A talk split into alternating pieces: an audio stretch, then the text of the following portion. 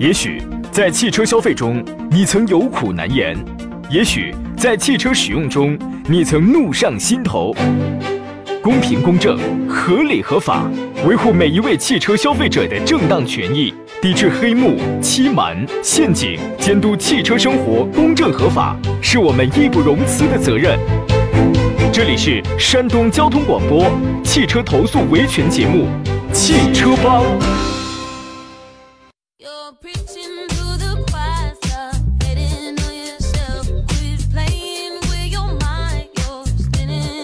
来，各位，节目又开始准点直播了。在每个星期五的上午的这个时间啊，我们一改常态，呃，专业的汽车节目《购车联盟》在每个周五为您特设了每周一期的投诉维权专栏，叫做“汽车帮”。我依然是杨洋啊，在济南啊问候全山东的汽车朋友。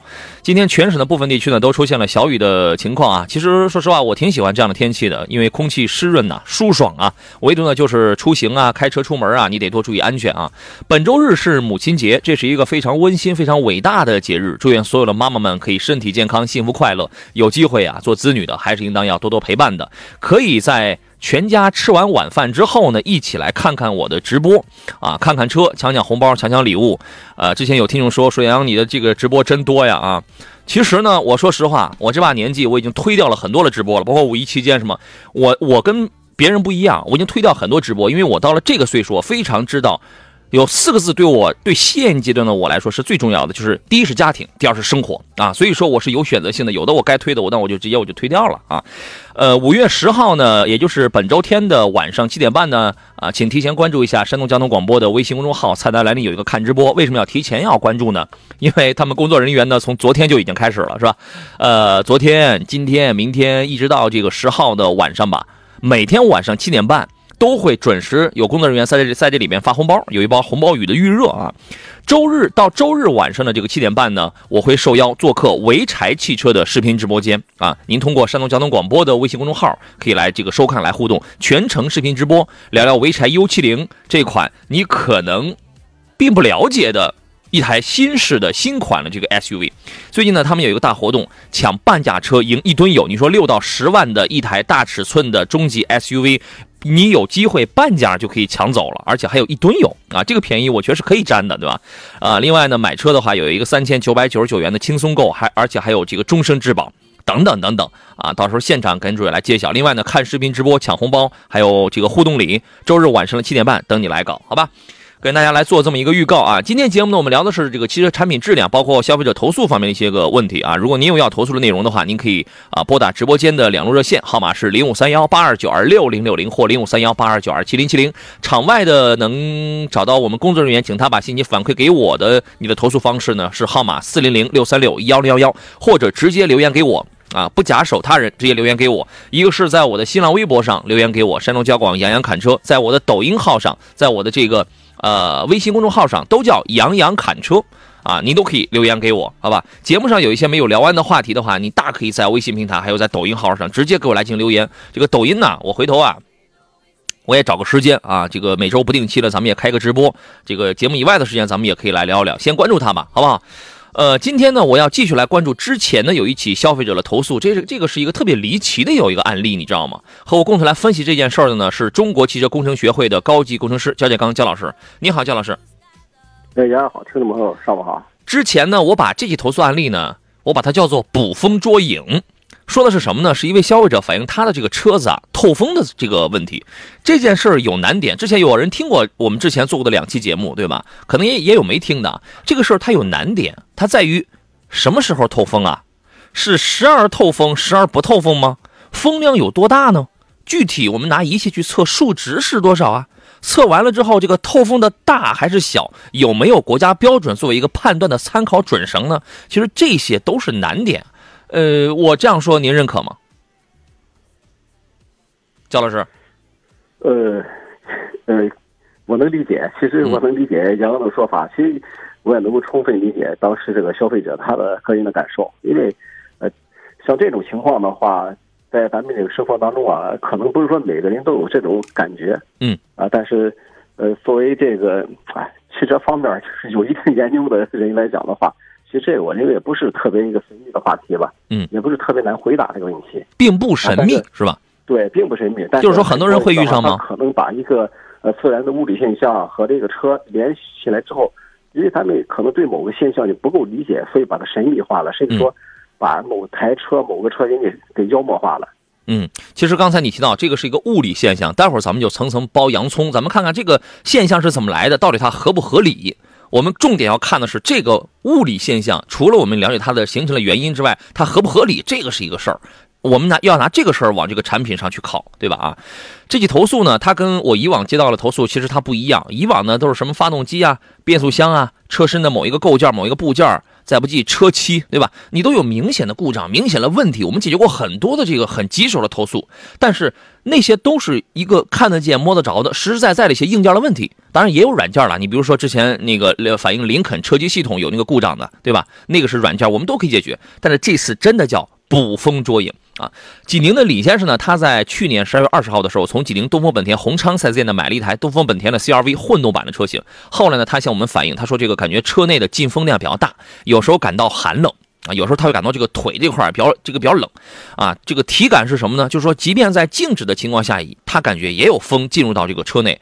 啊，一开始可能判断是从这个车车的左侧这个车门这儿，后来呢，他点了一根烟，判断哎，有点像是从这个车座椅的下边这个位置，然后怀疑是不是他这个车辆有问题，投诉投诉到了这个我们的节目。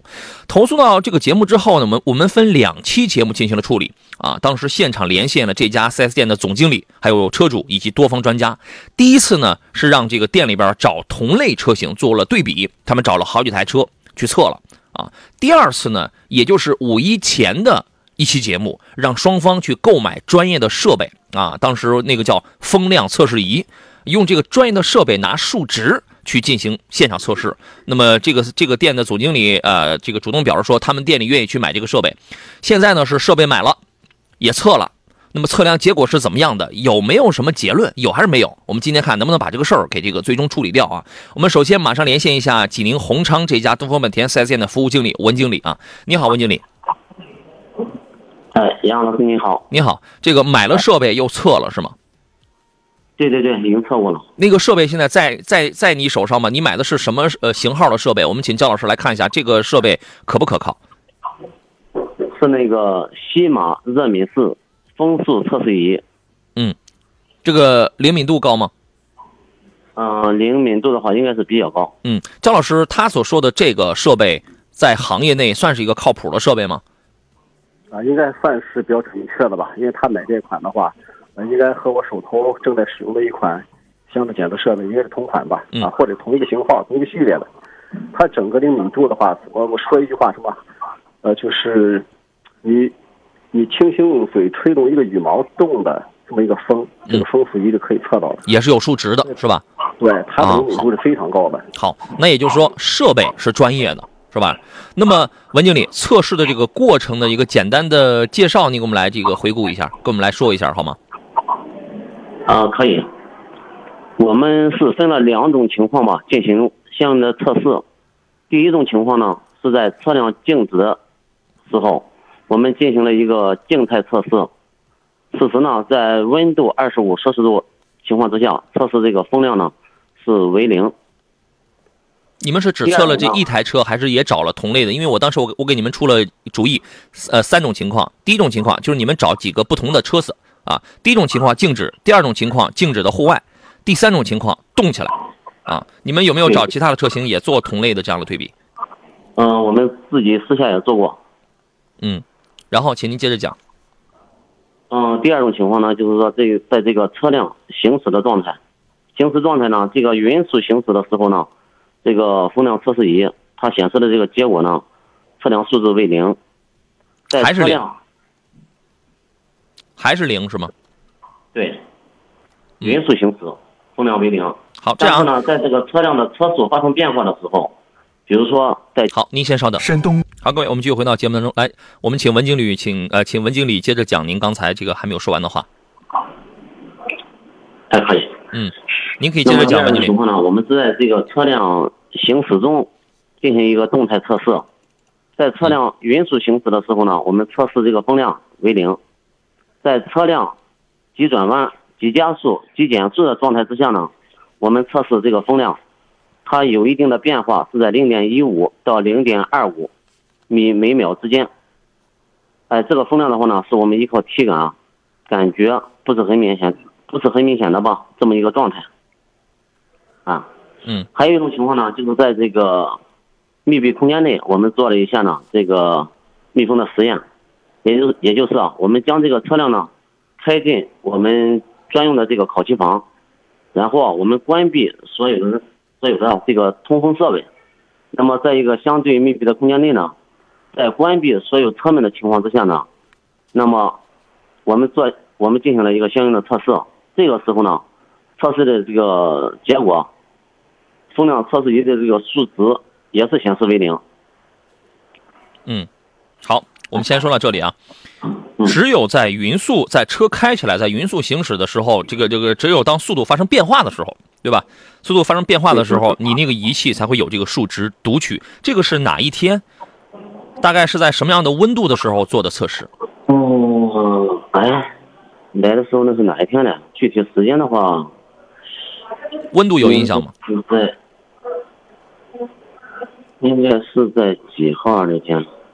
好，这个想想不起来就这个不好意思，应该是在二十五号左右吧。温度呢？温度的话，应该是在二十五摄氏度。户外温度二十五度左右啊。这个当时呃，所有做所有这样的测试，我有两个问题啊。第一，消费者是不是在场？第二，你们有没有就是相同的动作？有没有找其他的车辆同样比着测？嗯，我们自己试过其他的车，当时那个李老师的话，我们在测试他的车的时候，我们是一起测的。嗯好，车主在现场，车主是怎么他是怎么说？李老师的话，当时他对我们这个测试的话没有什么意义，嗯嗯，哎，对这个测试的这个结果还有测试这个过程，哎，他当时没有什么异议。好，这样啊，我们现场连线一下这个车主李先生，待会儿有什么问题也请您先不要挂电话，有什么问题我们会接着会再来呃询问您，好吧？我们再来咨询您啊。呃，请导播连线一下这个车主李先生啊。你好，李先生，喂，你好，杨洋老师。嗯您跟我们来说一下，就是您对于当时现场的测试，包括最终的数值结果的一个看法，好吗？当时我们测试就是他拿着这个设备，你想开车驾驶的时候，就把他手拿着放到这儿，嗯正常走起来吧，他这个仪器是没有变化的，就和那个文经理所说的一样，车辆加速、转弯或者是刹车的时候，它这个数值就变化很快。嗯在变速的时候，急加速、转弯这种情况下，那个数值变了，体感风大不大？嗯，有很明显，也也明显能感觉到。你感觉非常明显。哎，你现在就是今天你开你那个车，还有明显的体感风吗？今天你看，今天我就做了两个实验。嗯，今天因为天气也不好，温度也低，我头两天开车吧，我都准备东西把在这儿把这个这个地方塞住了，塞住了以后感觉哪个地方像今天哪个地方？你感觉那个风从哪个地方来？你把哪个地方塞住了？就是这个左下方，车下方这个车门座椅座椅这儿，这个立柱这儿。，B 柱那儿是吧？对对对对，我把这个椅子和这个车中间这个安全带这儿不有有一道缝嘛，继续我啊平时就把它塞起来。塞起来的话，它这个就效果就就就就没这么明显。如果把它拿下来以后，像今天这个天，我刚才就出去出去了一趟，就就感觉就很嗯很凉。通过这么长时间的这个使用，我为什么刚才我要问你们那天测试的这个温度啊？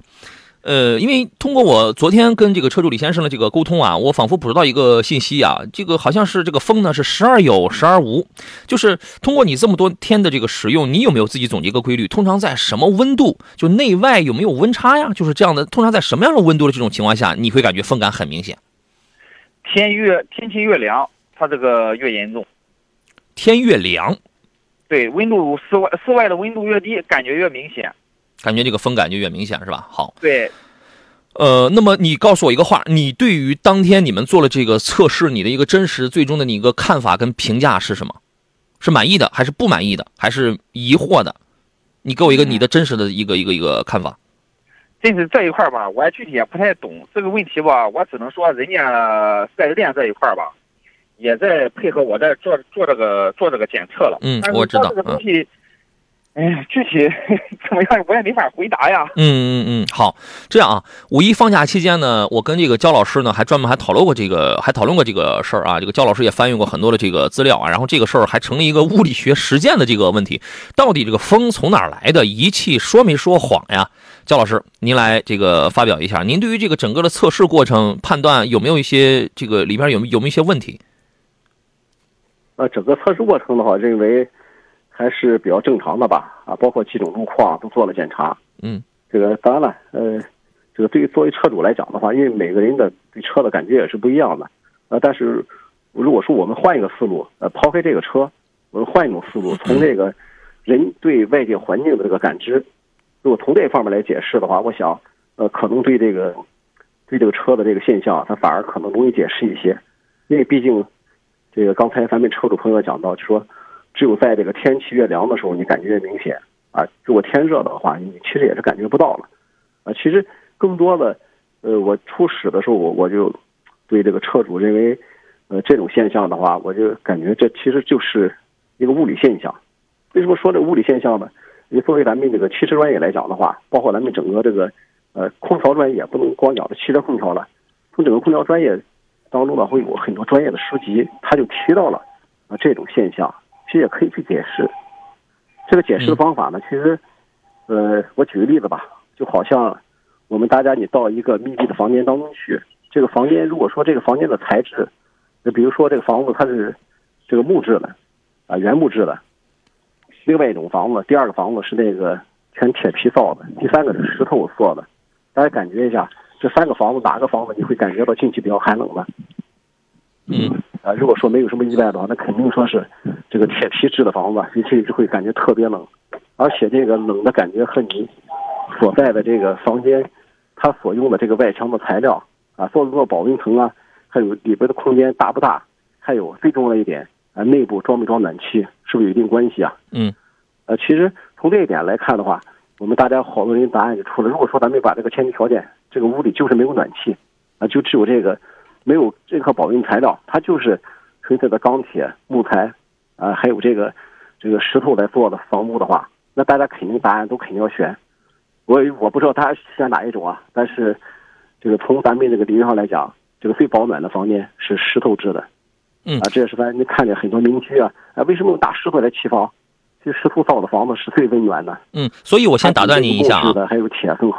嗯嗯，所以那个那个焦老师，我先打断您一下，呃，我不知道我的这个呃解读对不对啊？我是否可以理解，就是您刚才的这个意思是说，消费者可能有有些敏感，还是怎么着？呃，这个不能也讲消费者敏感吧，因为我认为这个、这个冷的现象肯定是存在，嗯啊，要不然的话消费者也感觉不到。嗯，因为它真的冷对消，消费者说真的是它确实冷我我肯定是相信，但冷的原因是什么？关键是我们要探讨是为什么是引起的冷，啊，这样就带来第二个问题，深层的原因是什么？深层的原因的话，其实就是一个物理现象。哎，我们物理现象的话，有一个专业的名词啊，叫做显热。显是明显的显，热是热量的热。嗯，这个显热本身我们这个，呃，作为一个热量的散发啊，你作为一个热源吧，它的散发有两种方式，第一种是显显热，第二种叫隐热，呃，第二种是潜热。潜热的话指的是人出汗啊，从人的角度来讲指的是出汗。第一种显热指的什么呢？它主要是由对流和这个辐射来引起的。你比如说这个对流，对流的话，举例子就比如说我们，哎，就举个例子吧，大冬天，那大家只穿一个裤衩站在屋里，你会感觉到是不是非常冷啊？从上到下都特别冷。冷的原因什么呢？是因为你作为一个人来讲，你是一个向外发射热量的一个热源，而热空气它在冷空气当中会怎么样？是向上去流动的，你会感觉到这个风呢是从脚下往头部去走啊。其实这个就是什么？这叫对流，它是属于显热的一种。对流呢是由于这个人体作为一个热源，它把周围的环境给带动了。嗯，就像我当时遇到李先生这个问题的时候，我当时也试过啊。你坐在窗窗前的时候，冬天坐在窗前的时候，你是不是感觉到身边有冷风吹过？其实你的窗户是非常严的，并没有风进入，但你感觉到风是怎么样的？其实就是这种对流所引起的。嗯，啊，这个这是第一种。我的理解，您好像还是在觉得是消费者有一些敏感。呃，这只说是其中一种吧，就是说肯定是消费者会消费者的个人感觉嘛。第二种的话，就说嗯，呃，对流之外还有一种就是，第二种就是辐射了。嗯，车主李先生你先稍等，让姜老师先把这个话讲完，然后你有大量的可以问问题的时间，好不好？嗯，好的。嗯，对，姜老师，辐射的辐射是指的是人的热量向外边去吹啊。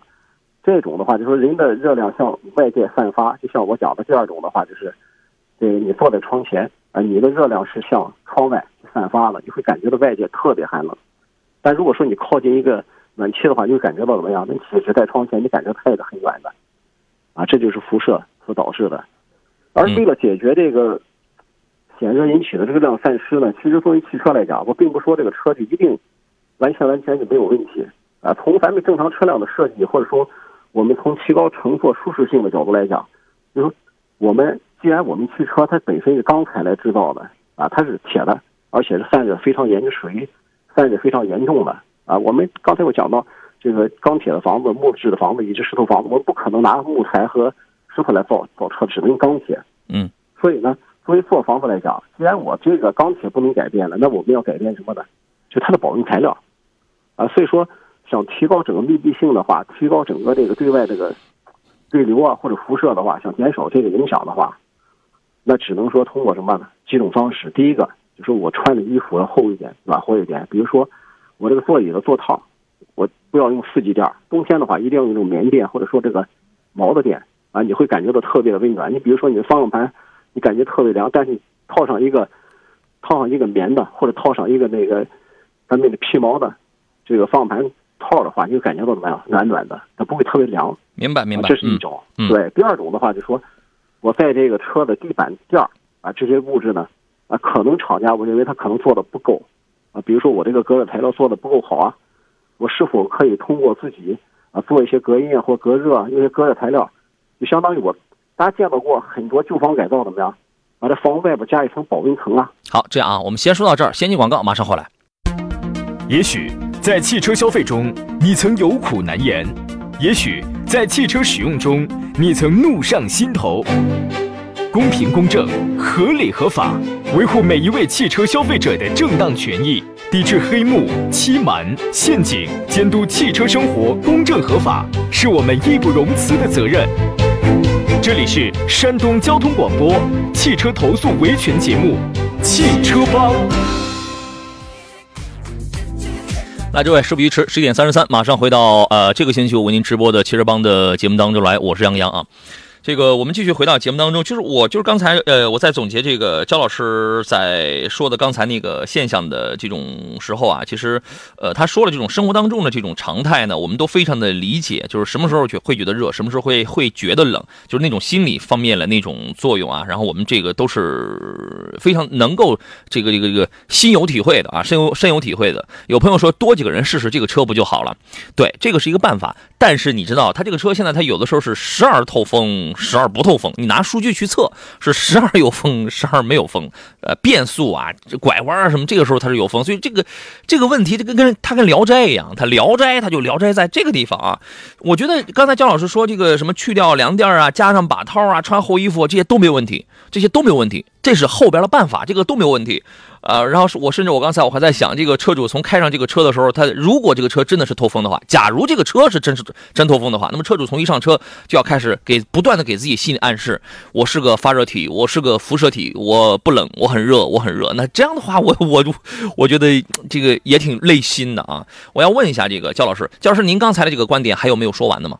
如果如果还有一点没有说完吧？嗯，你说。我刚才讲到只是一个加强那个，啊，就是改善这改善这个。呃，那这是后边改善的办法啊。但是其实还要提到一点，其实这个冷除了这个材质之外，除了我刚才讲的这材质以及保温层可能隔热层做的这个不够好，或者说这个 SUV 的空间比较大，影响之外，还有一点其实比较关键的，就可能好多人忽略的，就是由于它这一台的特殊性。嗯。首先，可能是个个例。李先生这个车是应该是一个混动车辆吧？对。对，混动车辆大家知道，混动车辆最大特点什么？嗯。这个发动机它不像咱们传统燃油车，发动机始终始终在工作。嗯，传统燃油车你只要打着车，它始终在工作，而且这个排气管是从你的车下去走。大家注要注意一点，你的发动机、你的变速器，包括你的排气管，你的所有东西都是在对外发热，因为它在工作嘛。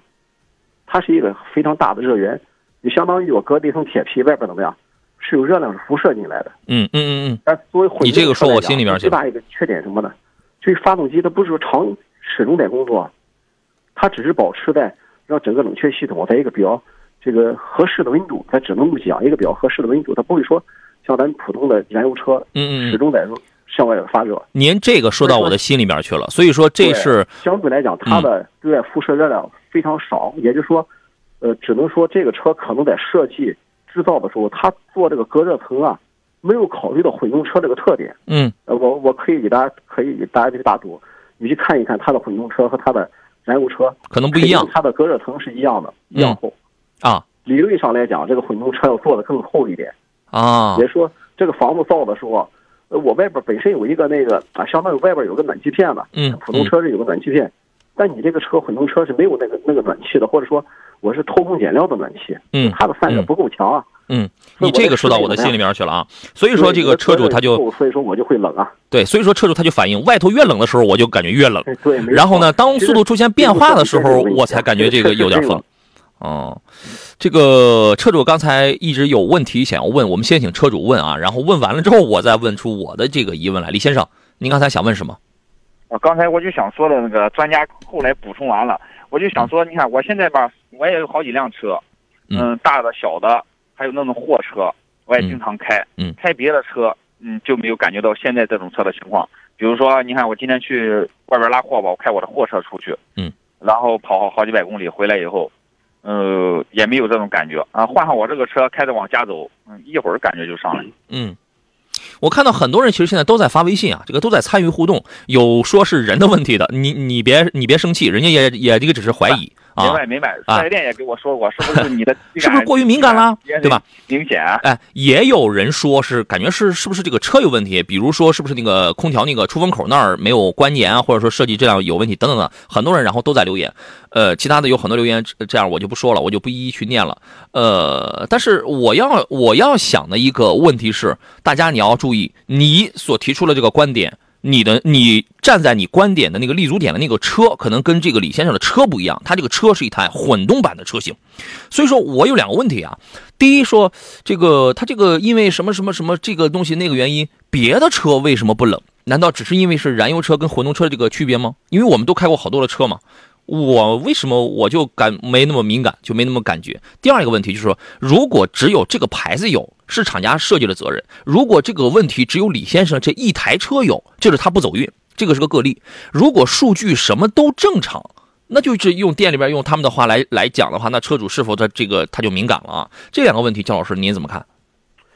呃，这个的话，我认为，首先咱们确定个前提，混动的车它肯定比这个燃油车，这个只要厂家的这个地板的隔热垫的材质没有改变的话，它肯定会普通的车要冷，呃，这是定了。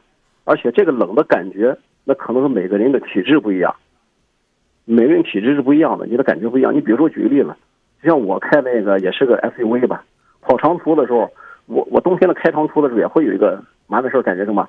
不开暖风，不开暖风的话，脚就特别凉。但是开一阵儿，这个开着暖风的话是比较暖，但过一会儿就出汗，你很难受。接着关了，过一会儿又特别凉，你会这个反反复复的这个感觉，这个也不是很特别舒服。但作为这个混动车型来讲的话，它天然的就是说本身就有这个辐射热不足的情况啊，所以说我认为更多的是厂家从这一方面去，呃，是不是确实为消费者去考虑了啊？然后这个如果说厂家就是说我是统一标准去做的，那我们后期有没有可以让四 S 店给你做一下这个加强隔热？你比如说他感觉到从这个安全带的口从哪儿出来的就隔哪儿，是吧？对对嗯，自己加个隔热，那会我认为这个情况呢会大大去改善的。如果我们要深挖一层的话，我们能否证明是车辆是厂家出厂的时候车辆，我们能否去证明这个车辆出厂的时候它的隔热也好，地板也好，其他的材料也好，是没有充分考虑到一台混动车的这样的应当具备的水平的？我们能否证明？对这个只能说是我只能看国家假设这个成立的话，这个规定应该是没有吧？这个强行的规定是没有的，我们只有一个噪音的一个规定。嗯，但是对这个隔热这方面是没有的。好，呃，四 S 店的这个文经理现在还在啊。这个我特别想知道一下，反正测试你们也做过好几回了。实话实讲，你们店里边真的是挺配合的了，而且拿这个消费者的事儿，说实话也是挺努力的了啊。你们店里现在，我们聊点实在的、具体的，你们店里现在是个什么样的想法？我们店里，我们店里这个对，是吧？对这个车主他提出来这个问题呢，我们也是这个这个表示同情。但是啊，你想作为这个车，对吧？他要是说这个整体，也就是说呢，其他的不同品牌、不同的车型呢，我们试的这个感觉呢都是一样的。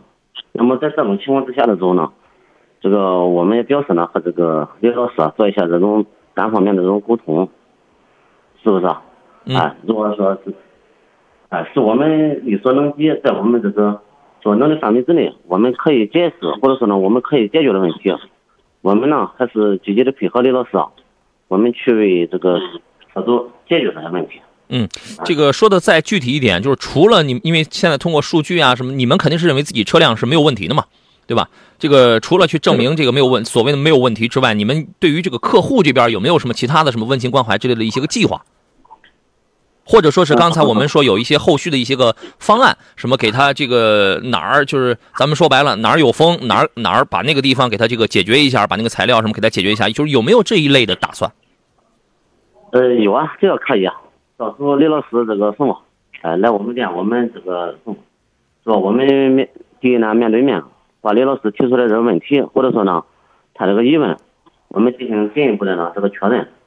第二一点呢，这不刚刚是吧？我们经过这个专业老师的这个点评，我们也可以呢对这个车辆的底盘或者其他的一些部分部件呢，我们做一下这个进一步的这个确认吧，或者说是这个检测，啊。嗯，如果这个李老师车主李先生这个，或者说我替他就做一些这个请请求的话，这个做一点温情关怀的话，这个你们是可以的吗？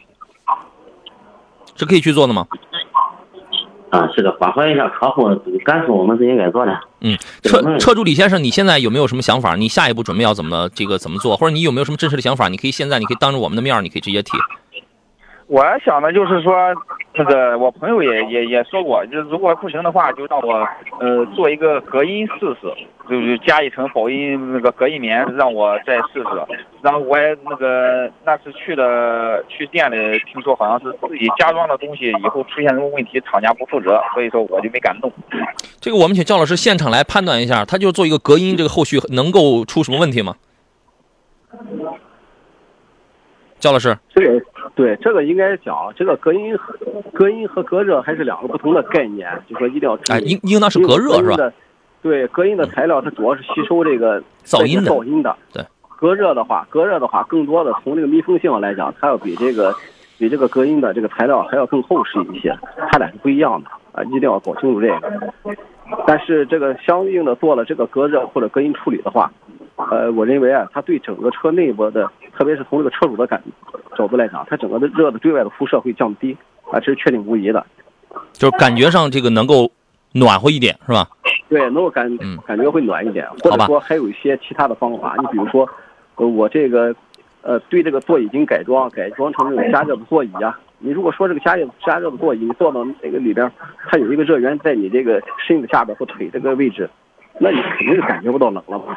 其实最简单的方法就改成这个加热座椅，或者说把这个坐垫改成加热的，就可以一劳永逸解决解决这个问题了。好吧，这个事儿跟店里边好好再聊聊。那个文经理刚才已经代表你们店，就是您是可以代表你们这家宏昌东风本田 4S 店的，对吧？刚才已经承诺了，呃，会从这些方面给这个消费者去做出一些个，我们也不应该叫这个补偿啊，这一叫补偿，仿佛是你们店里这个单成事儿的似的。呃，做出一些温馨关怀，这个是可以的。我再次确定一下，这个是没有问题的，对吗？哎，没问题啊。嗯，好的，那就这样吧。好的，那先挂掉这个文经理的电话吧，谢谢您啊。这个咱们一锤定音啊，这个言而有信的。那这个车主李先生啊，其实这个因为车主李先生之前跟我们来说，这个我们也呃就给他呃出主意，可以寻求一些有关部门的技术鉴定啊。其实我私下里联系了这个山东交院的司法鉴定公司负责人这个施总啊。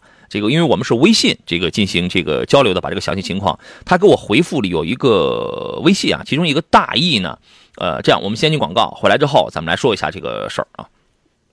好了，各位，我们回到今天最后一段的节目当中啊，这个我说一下这个山东交院司法鉴定公司施总给回复了这个微信的大意啊，他说这个漏风的问题啊，确实目前是没有国标的，测试的时候呢条件也非常的苛刻，但是呢有一个现在有一个国标是什么？可以测你这个车漏雨，哎，国家它是有这个标准的。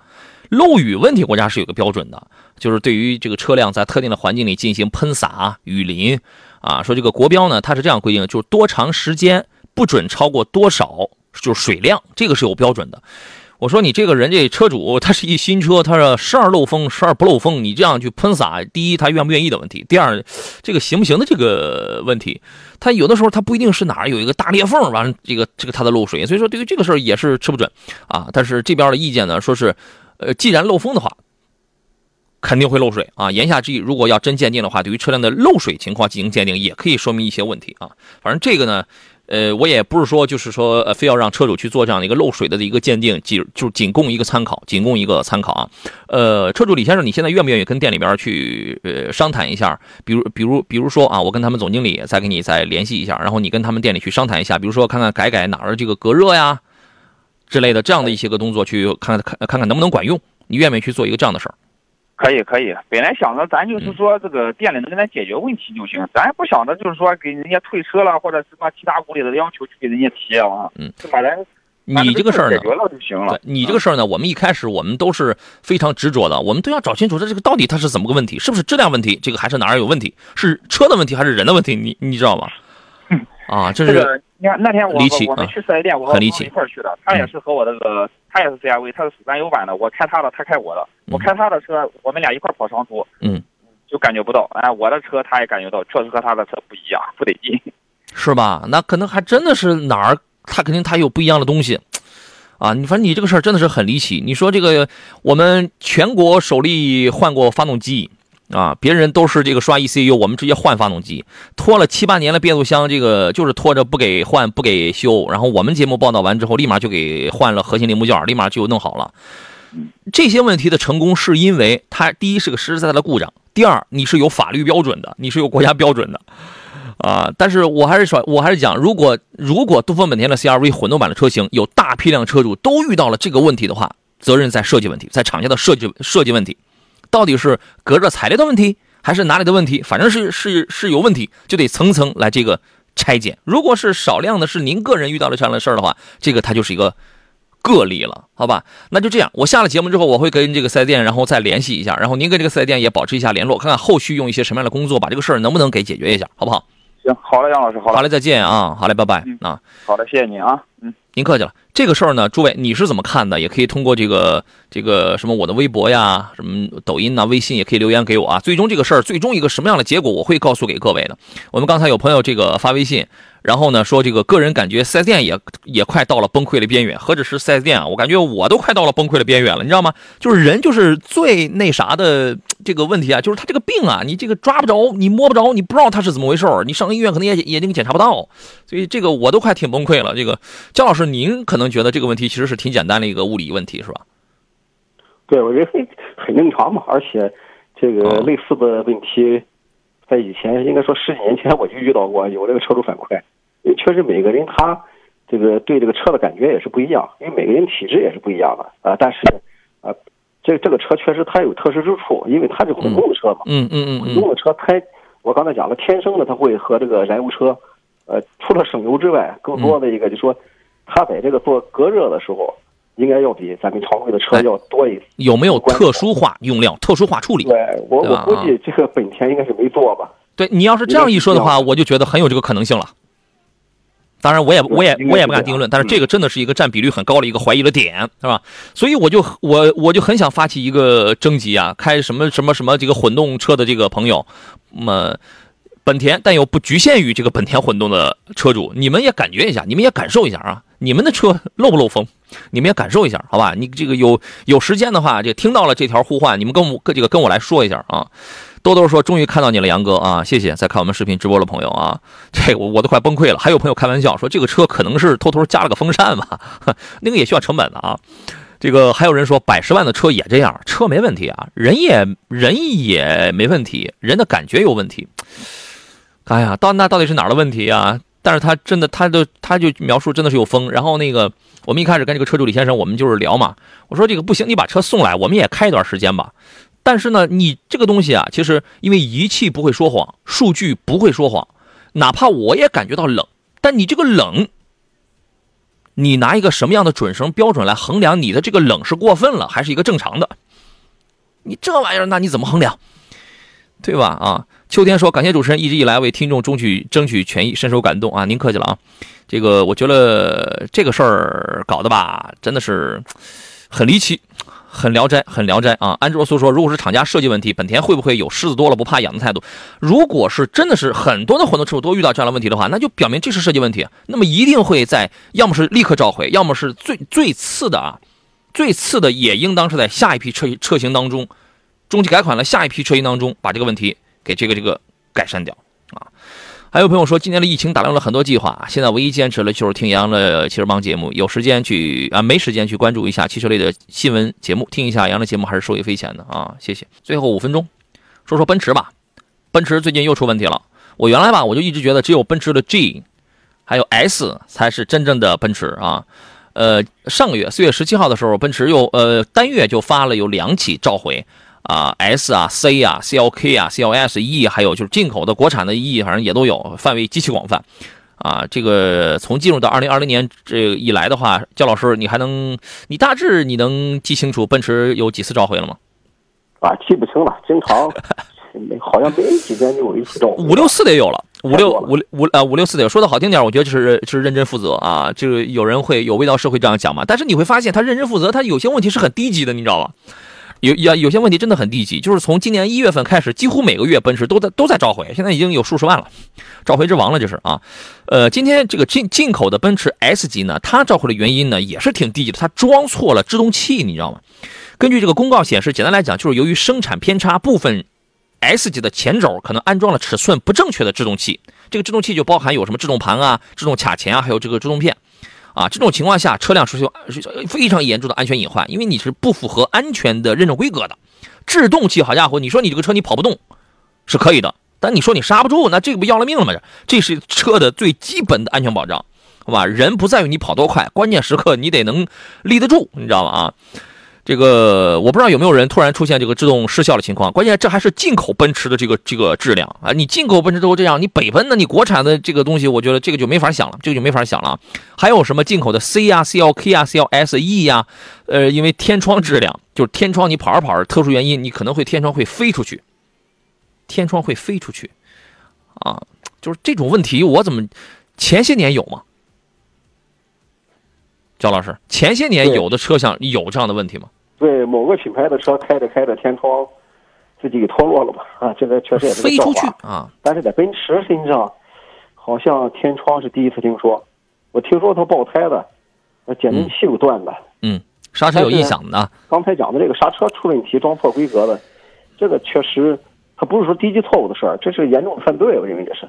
对啊，你这个刹车问题，我觉得你包括这个天窗，你在特定情况下，我在高速，我在城市当中，我这个行驶的时候，你突然飞出去，你对于其他的行人、后续的车辆造成多大的一些个危害，这是一个非常严重的问题啊！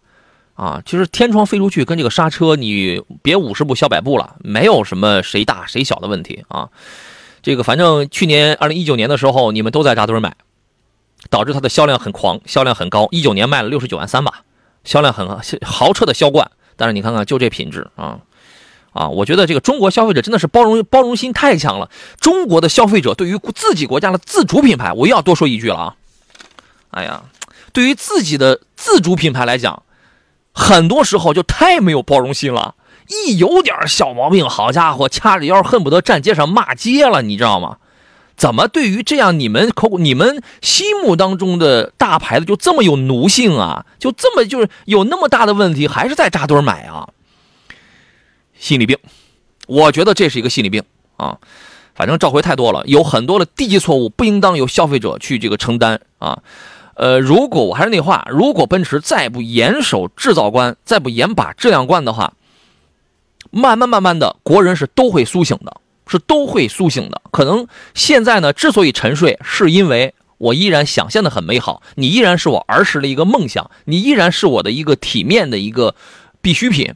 但是，当国人真正越来越了解你的产品，看到越来越越来越多你的问题的话啊，我的天，那你这你会很惨，你会很惨啊！我跟你讲，这个很多人的这个报复心理也那也是很强的啊。呃，我们今天节目就说到这儿吧。反正还有一个事儿，我们就不说了。这个国产的 Model 3呢，听说这个月又降价了，又降了好几万，就是一一月之间突然降了好几万，引发了现在这个很多特斯拉，呃，Model 3的这个车主在集体在这个维权当中啊，这个价格真是绷不住啊。高峰说，前几年天窗就是奔驰高速飞出去的，还是还是他呀啊。还有朋友说奔驰厉害，有车载武器。这个大宝跟小宝说，他的车型是本田雅阁的混动车型，他没有遇到这个漏风的问题。有没有混动的 CRV 车型？我们发一个统计啊。好嘞，感谢焦建刚老师来这个做客，谢谢您，咱们下期节目再见。再见。也感谢诸位啊！提前祝各位周末愉快。礼拜天晚上七点半的时候，看看这个山东交通广播的微信公众号。晚上七点半，我将为您带来这个现场直播。这两天晚上七点半，他们有工作人员在那个直播预告里依然在预热，在发红包啊！有兴趣朋友可以去参与一下。呃，我是杨洋。节目以外，节目以外的时间还有很多没有聊完的话题，请关注微信公众号“杨洋侃车”啊。这个最近我玩抖音比较多啊，可以关注我的抖音号“杨洋侃车”。第一个杨木字旁，第二个提手旁，单人旁，侃大山的侃，加微认证四个字，可以跟我来留言来进行交流互动吧。祝各位周末愉快。咱们下周再见。